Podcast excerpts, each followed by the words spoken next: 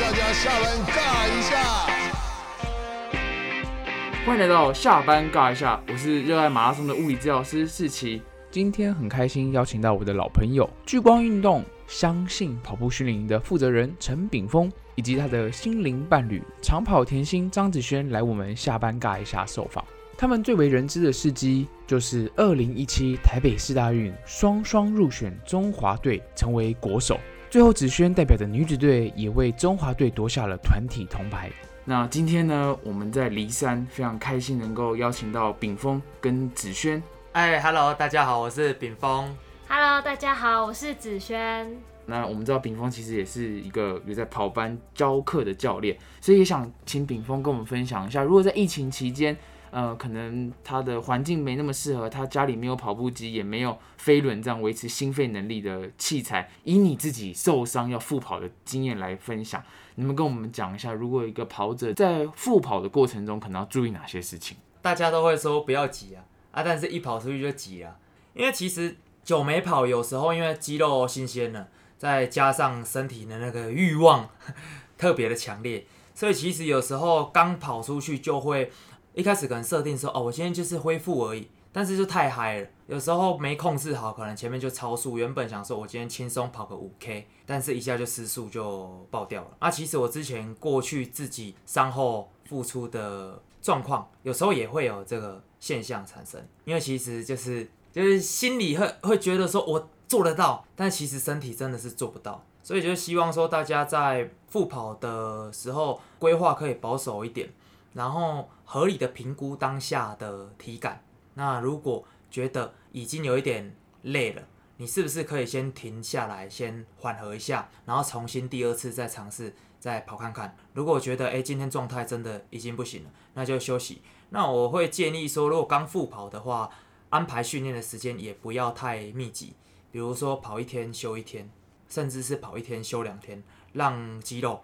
体能得到完整的恢复，然后再开始啊第二次、第三次去累积，发现说，哎、我已经稳定下来了，再去做完整一点的训练规划，这样。那跑步的内容呢？就是说复跑的过程中，你觉得有氧啊、间歇啊，或是长距离，他们分别在什么时候出现会比较合适？因为这个其实每一个人的状况不一样，因为也不是我说的算，每一个人的安排跟原本设定的目标其实就不太一样，也很难去拿捏说建议他们是强度先开始比较好，还是啊、呃做什么训练开始比较好。但是最保守的，以我们自己的经验来看的话，我们还是会安排一到两周的观察，比如说先做慢跑，慢跑完结束我们会做伸展操，然后再做一些短距离的加速跑，去提高我们的啊、落地的反馈的节奏感。是，然后持续这样一到两周之后，再去做一些测试性的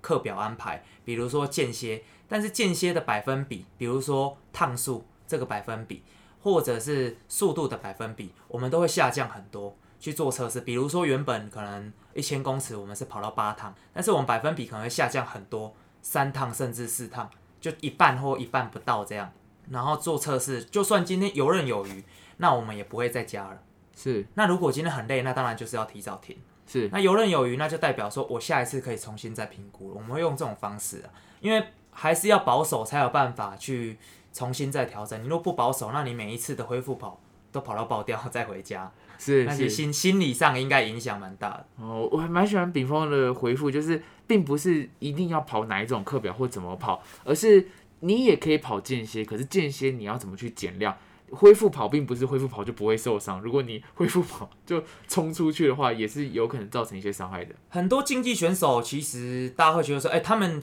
也许有足够的经验跟观念，但是包括我自己或者是以前的队员，其实很多时候都是恢复跑就又在二度伤害了，因为会觉得说自己过去的能力的那个百分比放的太高了，所以会觉得说，哎、我这样下降应该是够了吧？但其实是还是不够保守，一下子可能练两三次就又又马上又二度伤害了。讲到训练啊，又刚好碰到疫情，所以就想要想问一下，在这疫情期间，就是你怎么安排你们的训练，以及怎么去用激励训练这些方式来维持着长跑选手的身体素质？因为其实台湾的跑者还蛮意志力的，就是平时如果可以跑的话，大家就尽量把时间把握在跑步上面。所以其实规划在肌力训练或身体素质上的训练比较少。那其实因为去年就稍微有呃疫情就有稍微爆发一点点，然后那时候就刚好趁那段时间有开始加强了一些呃身体素质上的训练，所以有做了一些功课。那今年又又再来一次，而且比较严重。所以其实起初刚爆发，我们没有就比较少出去外面跑，几乎都把一周四天的时间几乎都在做身体素质训练上。那初期的话，我们都在家里做一些徒手啊，还有呃可能站姿的三关节的一些训练。徒手训练部分，你可以简单跟我们推荐几个你觉得跑者常常最缺乏的项目吗？呃，我觉得大家可能会把肌力训练。通常会用双边支撑在做训练，但是因为双边支撑容易会有百分比失衡的问题，因为我们有惯用脚的问题嘛，所以有时候右脚比较有力量的时候，你如果用呃双车在做支撑，可能惯用脚就会用更多力量，所以我们通常在做不管是核心像棒式，我们也会做单脚棒式。或者是做硬举，我们就会做单脚的硬举。我们喜欢呃放单边支撑去提升平衡的能力，然后补足单侧的不足的地方。因为如果做双脚的话，很容易就就还是用到惯用脚。哦，这一点我也蛮想要回应一下炳峰，就是其实我有在教一些激励课，我发现其实大家在寻找激励内容的时候，常常跑者就是也是跟着大家练，可是其实跑步有很多单脚的过程，所以。其实刚刚炳峰讲的单脚的部分，我刚刚听到哦，原来棒式也可以单脚，这件事情真的是蛮有趣的，也在这里跟大家分享一下。那好奇子轩在这个训练过程中，你觉得哪个动作对子轩目前来讲是最需要的？呃，我觉得他的问题主要在后肩胛，他主要是在后肩胛，因为他的摆手我是比较不满意，对，然后衍生到有可能是因为他呃单脚支撑呃髋关节力量比较不足。所以上肢看起来往外甩动的力量就比较大，所以其实我们做的呃核心动作都还蛮阳春的。但是像棒式或侧棒式，我就会希望做单边或者是增加转体的动作，就关节要增加转动的动作，让它模拟那个关节在转动，像我们跑步也会有转动的这些动作。如果是做静态的棒式，可能是比较像在增加肌力。但是对于专项化帮助，我觉得比较小哦。我有听懂，就是说肌力部分、核心部分不只是中轴跟腿，其实还包含了上半身。因为炳峰认为子轩的摆臂这部分需要再加强。那子轩你自己觉得呢？你做了这么多动作里面，你最害怕哪一个，或者说你觉得哪一个是你最需要的？其实因为摆臂这个问题已经被炳峰纠正了好多次，然后也常常被他念到很很生气。所以 自己也很希望可以在这部分好好的加强跟修正。那这段期间做了像炳峰觉得我需要做的这些训练的时候，是有慢慢的体会到那个肩胛要怎么正确的发力。那再来就是慢可以慢慢可以出去跑步之后，就会希望可以在这部分能够有大一点的进步。是，我觉得你们两个的互动很有趣，因为炳峰在你身边感觉有点像教练的角色，所以我不知道你心里有没有什么 OS，就例如你觉得有时候我觉得这样练就好了，或是那样练更重要，那这种时候你会怎么去表达？有时候因为。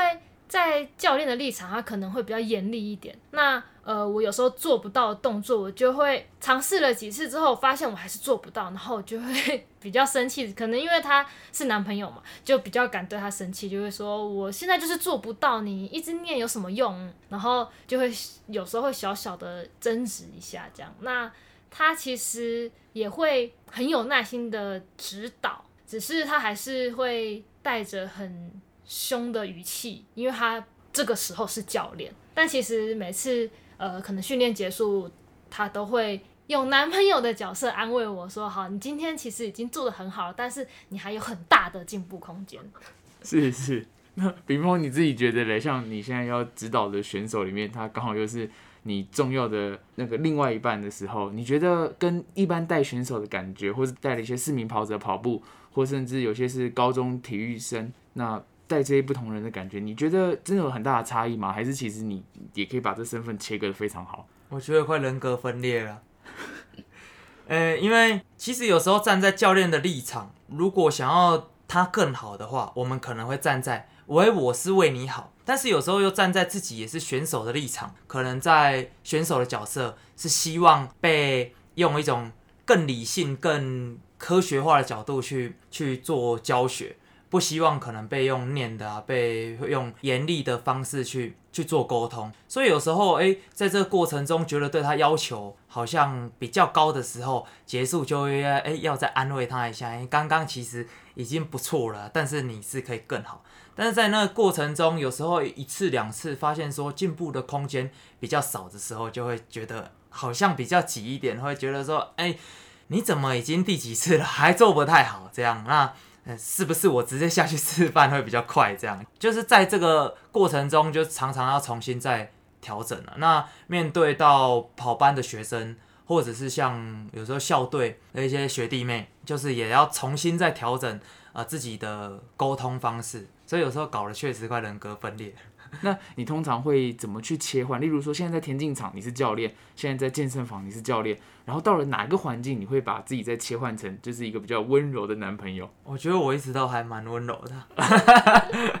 可是就像你说的，你当你要要求选手的时候，你需要严厉起来、严格起来。应该说我自己的情绪调控，我觉得自己还蛮能掌握的。所以其实有时候在情境转换，我会马我就有办法马上去做做调整了。即便可能还穿着训练服，但是现在已经训练结束，其实我对话是可以马上去去做转换的，就是已经可以脱离刚刚训练的话题，可能晚餐要吃什么，或者是要不要来杯奶茶之类的，这样。然后如果看他心情不好，再跟他说奶茶要不要帮你加热一下，这样。哇，真的是，其实不只是一个很用心的教练，是一个很贴心的男朋友。那子轩，你就可以聊一下，就是你们相处这么多年来，你觉得他有进步吗？他有像他讲的这么好吗？我觉得真的在耐心这一部分是进步很多，因为他个性就是非常的急躁，然后你会觉得我都还没有吸收，你就开始讲下下一步下一句了。然后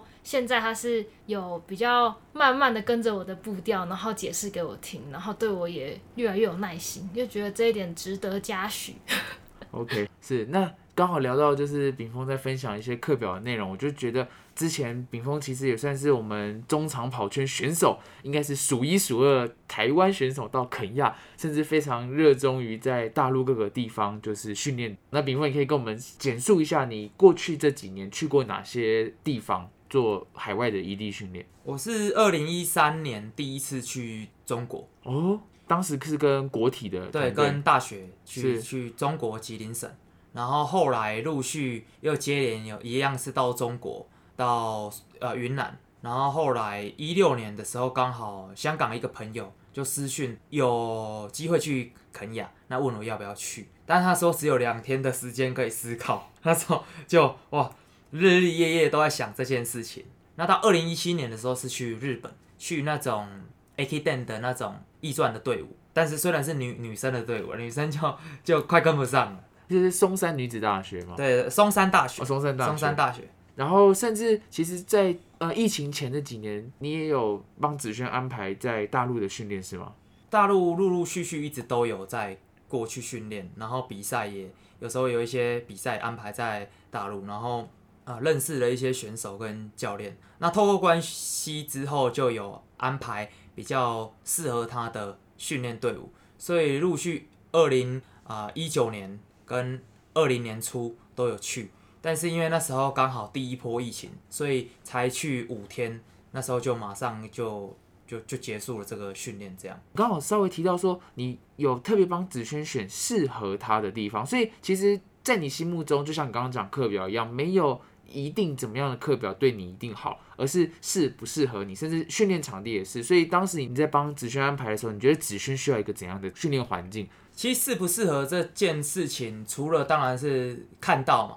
然后听说嘛，再就是亲身去感受过。那其实就是几乎都是有短暂的跟着一起训练过，才才会了解说他们的环境、他们的训练方法。那其中有一个比较重要的因素是，我们会看队员的实力不能落差太大，因为毕竟一个队伍不是说教练很厉害，或者是环境非常好，啊那大家就把我安排去跟大破决训练，结果去大概就是帮他拎鞋 的份而已。有时候我们会看大概队员的实力要差不多这样。是，那子轩你自己训练的感受跟心得呢？就是比方帮你安排的上一个那个点，或者说你各个场地你有哪些你特别喜欢的那个元素在里面吗？其实也去过不少地方，那基本上我觉得很重要的一点是，呃，海拔环境嘛，然后还有跟呃队员一起训练的气氛。对，那其实我也我也有遇到，就是去了然后感受很差的，就是像教练对我其实不理不睬啊，然后也没有出我的训练菜单，然后我就变成说在那边感觉很像无依无靠，然后自己一个人生活很孤单，然后就只能就是每天看他们跑什么我就跟着跑，因为想说既然都来了，那教练不给我课表没关系，应该就是跟着跑，跟着呼吸就可以进步这样。那我觉得目前为止。觉得收获最大的是去日本那一趟，因为在日本那一趟，因为基本上我们的观念就是想说，嗯，像日本啊，还有中国啊，他们呃马拉松选手可能都是跑很多，量很大。那那一次去了日本，其实发现他们的执着很高。那后来我在那边训练的时候，我发现。我的速度很差嘛，所以在那边其实能补到我缺乏的东西。那再来，他们身体素质练非常非常多，就是那种第一个礼拜，呃，隔天早上起床训练的，隔天早上起床都会起不来，肚子都超酸，下床都下不来的那一种。对，那我觉得这一点也是我平时的训练，嗯，比较缺乏的地方，因为通常都是在跑的比较多，那身体素质就做比较少，所以在日本训练的那一段期间，其实。呃，我觉得学习到蛮多的，不管是身体素质，然后还有呃训练的强度，然后还有像他们也很注重放松，不会很急着要练习。其实我刚刚听到那里，我很想要再补问一下子轩，就是你所谓你们在讲这个肌力训练的时候，其实你不一定讲到重量训练，其实你刚刚一直用身体素质这个词。来形容就是松山大学他们女子队的训练。那你可以跟我们分享一下，那时候在松山的时候，你们这个身体素质的课表一周怎么安排？然后每次大约多长的时间？基本上除了强度课以外，每天都做身体素质。那他们大概都是呃十天算一个周期，他们不是像我们一个礼拜算一个周期。那十天大概是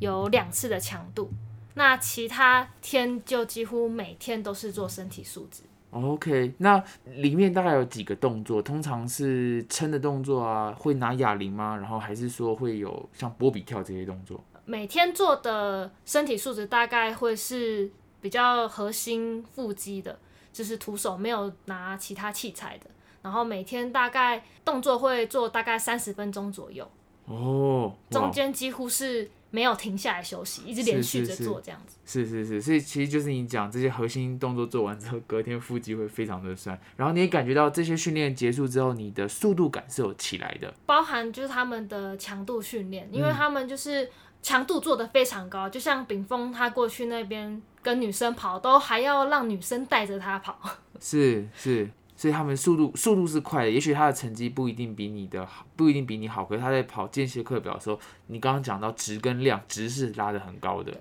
值比量还要重要。是，那这一块就是想请炳峰再帮我们诶补充说明一下，你去了这么多地方啊，就是关于值与量的这个，就是长跑训练到底是不是叠量就好？有些人说我只要越跑跑多少，其实我就可以破什么破什么。那你怎么看待这句话？啊，有一些人可能会因为看过一些书籍，或者是已经深根蒂固，对于马拉松就是意志力堆量的概念，已经没办法，实在没办法再改变了。所以每次当我说，呃，我的训练法 是以求质再求量这个观点，有一些人可能不认同。但因为刚好我自己在日本跟中国，我都觉得他们是很意志力训练法的国家，整体的跑步文化应该都是堆量。来做训练，但是因为刚好我自己接触到的是都是求质，然后再看量，然后我自己会觉得进步来源，其实这个逻辑啊，我们要怎么更快？你更快才会进步嘛？那你要怎么更快？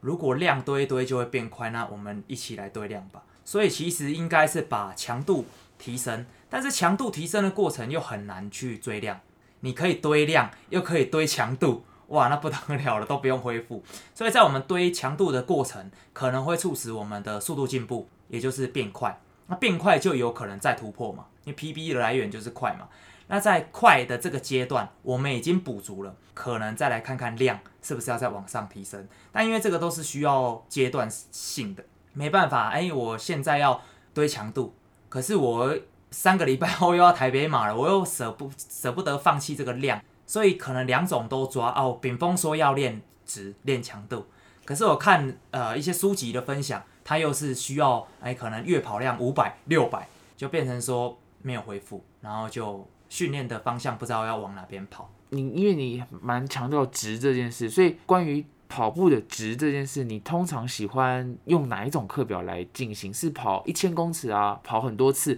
还是跑四百公尺跑很多次？还是那你怎么看待这种短的间歇跟长的间歇？或甚至有人说跑直的时候，其实我也可以跑可能三 K、三 K、三 K 这样的。那这些不同的有氧跟无氧的。比例你会怎么看待？这个就是大家在听到值这个概念，有时候误解，就是因为他们可能误以为值就是纯跑速度，比如说跑一百或者是跑四百间歇这种才叫值。那 long run 三十 k 这种叫做量。其实，在我的观念跟我自己在外面学的交流的概念，他们会把强度课或者是值跑值的这种课表，有时候也会加入长距离训练。也就是说，高强度的长距离跑其实也是值的一种，短的间歇，高强度短的间歇也是值的一种。我们换个角度想，如果我们四百间歇好了，如果你百分比调得很低，但是你跑三十趟，诶，那可能也是变量了。其实值百分比也达不到，所以短间歇是值的一种。只要你百分比你有办法掌握的好的话，长距离也许靠近比赛配速，它也是值的一种。那有一些人可能会下降到可能落差四十秒、三十秒，就是距离比赛配速。那我觉得可能这样值可能就比较达不到，但它可以保守的去完成你的量。那在在凑总量的训练法过程，达标率就偏高。那你如果是想要用偏高的长距离，比如说安排到像比赛配速这种长距离。你可能呃月跑量达标率可能就大幅下降，因为你还要恢复啊。那我们知道炳峰跟子轩都是二零一七台北四大运的半马项目的国手，因为四大运当时算是一个蛮难得的机会，二零一七年第一次就是在台北主办，那当时你们刚好也是大学生的身份，然后也有这样的机会，所以可以聊聊你们怎么去准备这个四大运的。那时候应该说一四年，一四年大二吧。因为在台湾举办嘛，然后就会开始有一些广告啊，有一些呃宣传。那时候就会觉得说，哎，在台湾呢，啊，大家队员就开始瞎起哄，有时候哎拼了啊拼了啊，哎就是拼一下拼一下。但是其实看到标准是 蛮遥远的啦，感觉标准是多少？台湾刚呃台北刚取得之后，然后开始宣传的时候，正式标准是还没有出来，但是都可以参考过去几届的参考标准啊，大概。男生的半马都是高标，大概落在六十七分，那低标的话大概七十分内。那女生的话就是在七十六分到低标大概八十分，在这个区间。那那时候觉得其实蛮困难，只是因为当初会开始跑步，就是立下要想当国手的这个 豪志，对，就希望说可以有一天可以当上国手。因为过去虽然有到海外比赛，但是都还一直不是正式的中华代表队，都只是就是呃算派出去比赛的而已，还不是正式当选国手。所以从二零一四年开始有这个想法，二零一五年就开始渐渐的想说出国比赛看看，去感受一下外面的世界。那那时候刚好看到真男人张家泽去日本比日体大的长跑纪录赛。然后就私讯他，结果没想到他就回复了，他就说没问题，你们就好好准备，他会帮我们找资源、找赞助，然后报名我们不用担心，就会觉得说，哎，其实好像没那么困难。你如果想要走出去看看，到国际的舞台闯看看，其实是有机会，只是看你愿不愿意。那时候就哦，突然就变得在训练上变得比较积极。那对于未来要去拼国手这个资格，拼四大运这个呃梦想就。感觉越来越有机会。到了二零一六年，就跟老邓就开始从一六年、一七年就陆续一直到啊、日本做半马的呃测试，力拼达标这样。因为你要达标呃四大运，你必须要有国际认可的赛事，然后呃达标。那一六年其实跑的还不错，因为那时候呃最初的标准公布是六十八分啊，我那时候跑六十八分二十七秒，觉得诶很有机会。那虽然后来因为其实压力很大，就 PB 是卡在那个上尾的六十八分二十七秒，但是后来因为呃有其他队友，包括周婷宁、邓新全，周婷有达标，那我跟邓新全离标准已经很靠近了。那最后因为在台湾举办，所以有征召组成团体队伍这样，然后就最后有当选了这个四大运国手的资格。哇，那这里也想问问，就是子轩，那以你们女子队来讲，你当时经历了哪些故事？其实我一开始大学的时候也是没有什么目标，大概就是想说多报几场路跑赛，然后赚奖金，然后这样才有生活费。所以其实一开始对于市大运在台北就是嗯很厉害，就这样。那 后来就是因为我高中教练雷老师，他就是有跟我聊聊过，然后就觉得说这么难得的机会，你应该要好好把握。那后来炳峰决定要拼，然后我觉得被他感染了，我就觉得说，嗯，既然他要拼，那我也要跟他一起拼拼看，看能不能在大学期间留下一个很美好的回忆，至少不要让他就这样虚度过去。当时我最一开始的半马成绩大概是八十三分，那呃四大运的标准是七十八分出，所以其实你的难度也很高。非常高，所以一开始我其实蛮没信心的，我就觉得说差这么多，我怎么可能在一年的一两年的时间内就可以把它跑到？因为当时也没有常常出国比赛经验，就在台湾跑路跑赛。那八十三分其实当时已经算是都可以 拿前几名，然后拿奖金的。那要怎么样才能跑到突破八80十分是对，这是一个很难的关卡。那其实那时候还在犹豫说要不要去拼半马的标准的时候，其实那时候跑了一场就是扎打，然后那年是霸王寒流那一年，然后超级无敌冷，呃，我那场跑了八十一分，然后突然觉得哇。希望好像来了耶，好像没有那么遥远呢。所以那场比赛之后，我就决定跟随炳峰一起去拼。对，那过程中就是也是有去比了上尾，那上尾跑了八十分五十几，然后再来有完归，然后八十分半。那我就觉得说我真的有朝这个目标在前进，然后也有慢慢的进步。那其实就是梦想很遥远，但是我觉得我一直在接近它，所以我觉得应该是有机会。到了后来，已经我们那时候预设最后一场是仙台，就是大概五月，然后我们仙台那一周就是最后的达标期限，就是放手一搏，就是要拼那一场。所以最后你是在仙台跑出了、在仙台跑出了最佳成绩七十九分，哦。对，虽然是没有达到四大运的标准，但后来也是因为征招的方式，对征招的方式。所以式，也多亏有仙台那个七十九分的成绩，对。才让你有办法真正进入这个中华队，在台北四大运，而且你们最后拿了女子的铜牌，团体铜牌，哇，真的是。然后其实我蛮想听听，因为你们当时还是有大学生的身份，然后我相信你们在做这些事情的同时，你们同学看着你们做，甚至你们的队友也看着你们做。那当时你们跟队友之间有哪些不同或差异？除了资源、除了金钱之外，你们甚至还放弃了什么东西？因为那时候我们算是还在学身份嘛，那因为还有课，然后我们的专长训练也是一一门课，所以在课跟教授之间是有学分上的关系。所以你如果自己要异地训练的话，不是那个国训中心，或者是不是校队呃办理的交流训练的话，你等于说是公试驾的问题是对，是试驾，试驾就是试驾啊，试驾其实就等于就翘课了。是就是试驾有请跟没请一样啊。所以其实那时候我们面临到就是我们最后要毕业的门槛，我们还要去跟教授去做沟通，去跟老师就协调说我们在这个计划上，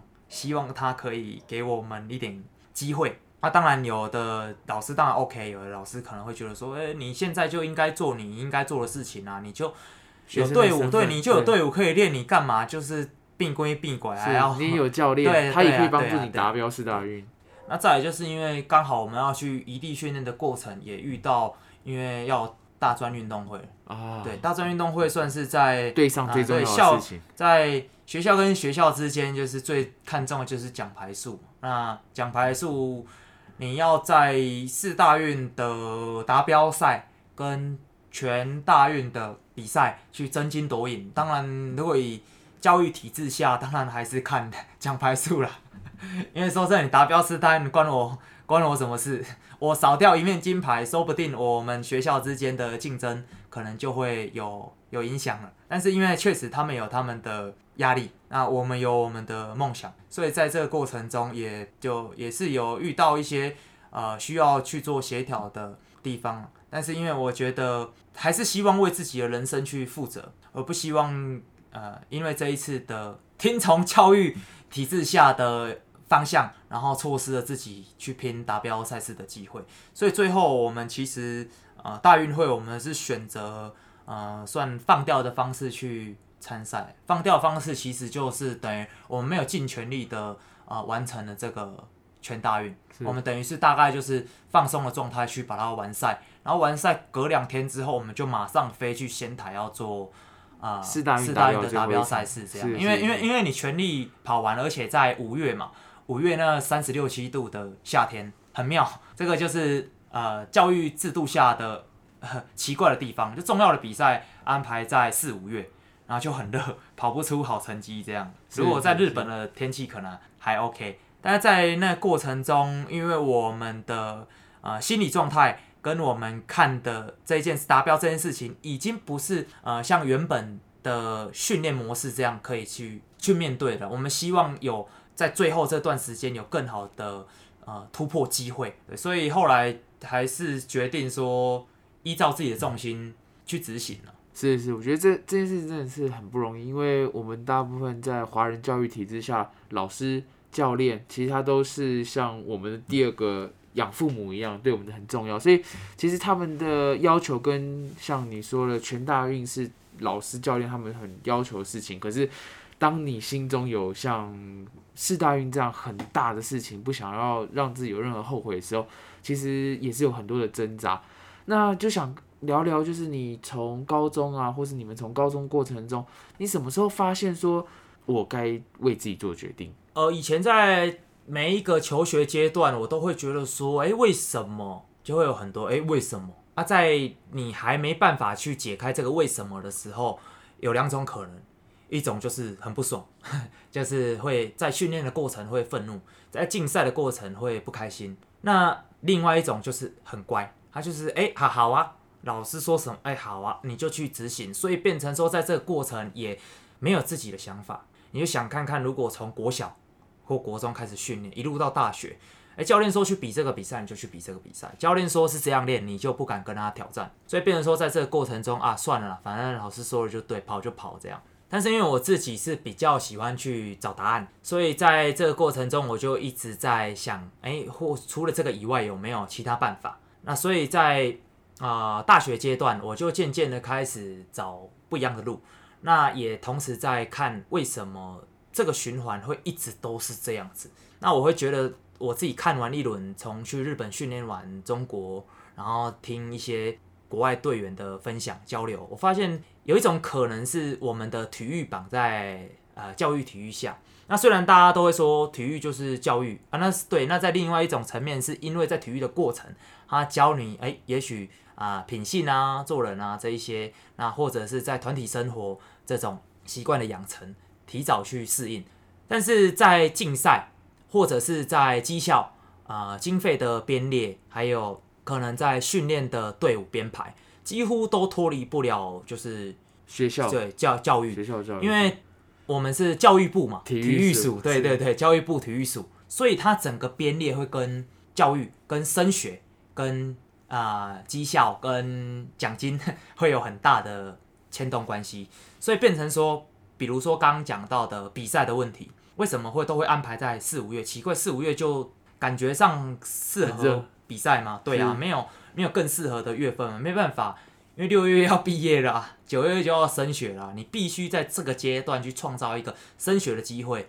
比如说，诶，我拿奖状了，我在前面的杯赛或全中我拿了好的成绩，我可以当跳板，又或者是明年的招生。七月要独要独立招生了嘛，我要独招啦。那你四五月就必须要有这些绩效出来，我才能说，对哎、那之前谁是读我们学校，然后去招生啊，你来读我们这个优秀的体育班，就会被这些呃制度会牵动在一起，所以变成说，呃，我们的全中运、全大运就变成是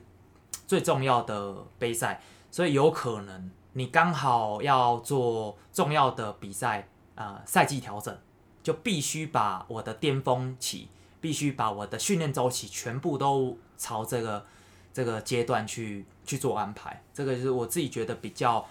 我自己啊，我自己是比较不认同的，对。是是是，那这一部分就也想听听另外的声音，就是子轩，我知道你们在新的雷老师，大家都非常的喜欢他，你可以跟我们分享一下雷老师是怎么照顾你们？呃，我觉得他帮助我最大的就是当时其实就是四大运，因为其实他真的是有一种点醒我的感觉，就是你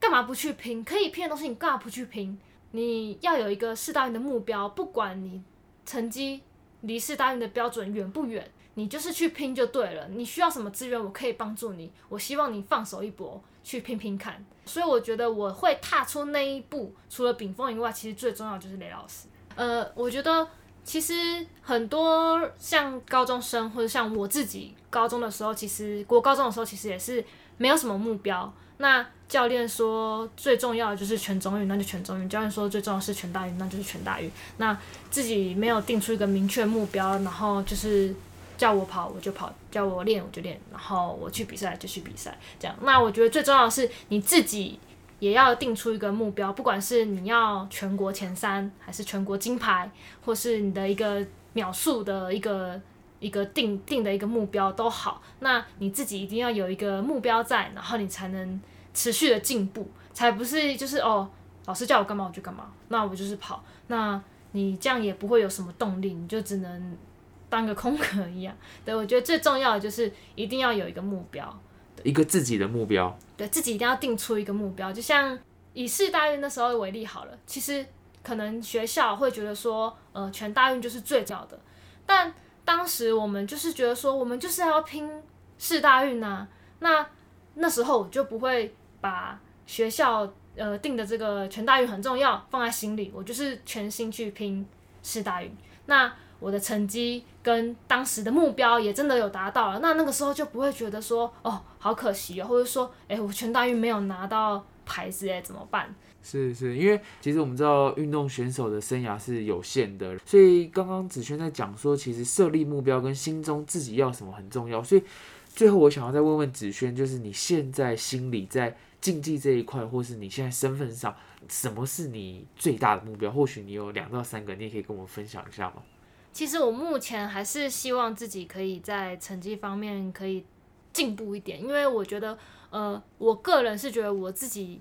的在成绩上面的进步幅度非常的小，所以我其实蛮希望炳峰可以带着我到处去学习，然后去训练，然后可以让自己的成绩去在进步的幅度可以大一点，因为我还是希望可以看到自己在呃跑步这条路上面能有更棒的发挥，甚至未来可以跑到奥运，我也是就是想要把这个目标放在放远一点，然后去慢慢的去达成它。是，所以任何事情只要对你的成绩有帮助，其实你都很想要去尝试。对，那炳峰，你在受伤之后，你现在怎么去看待这些事情？因为也许这个伤在复原的过程中，你会开始怀疑一些事情。那你怎么去安排自己的现阶段的目标？因为我自己其实比较没有耐心，所以我会在受伤的过程，我算是比较急，我会想要说，呃，赶紧有表现。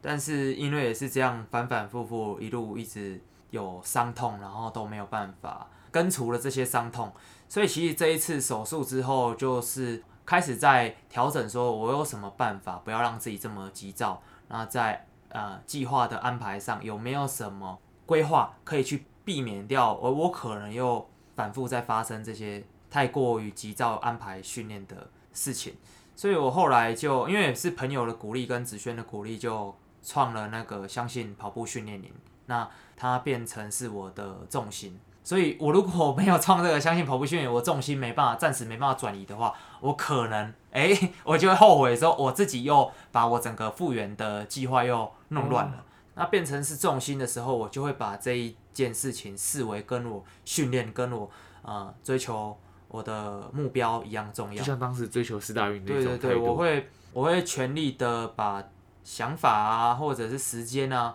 都放在这个相信跑步训练上面。所以我们的训练计划是呃一个一个人开的。对，虽然我们是团体课，但我是每一个跑者我都是独立的看训练计划。所以有兴趣的听众朋友，在疫情过后啊、欢迎可以参考一下，相信那个跑步训练营。那当时创立这个名称，就是因为啊、很符合我那时候的心境，因为会选择开刀啊。其实说真的，基本上没有人会看好。就算大家跟我说加油，我我也知道，大家其实对于运动员手术过后要大概都是少数奇迹那一种。那因为我自己也是做好心理准备了，所以才会开这个刀嘛。所以我我只能告诉自己，不管别人给予我的是正面评价还是是不看不不是那么看好，我其实无所谓。我只要告诉我自己，我是相信我自己，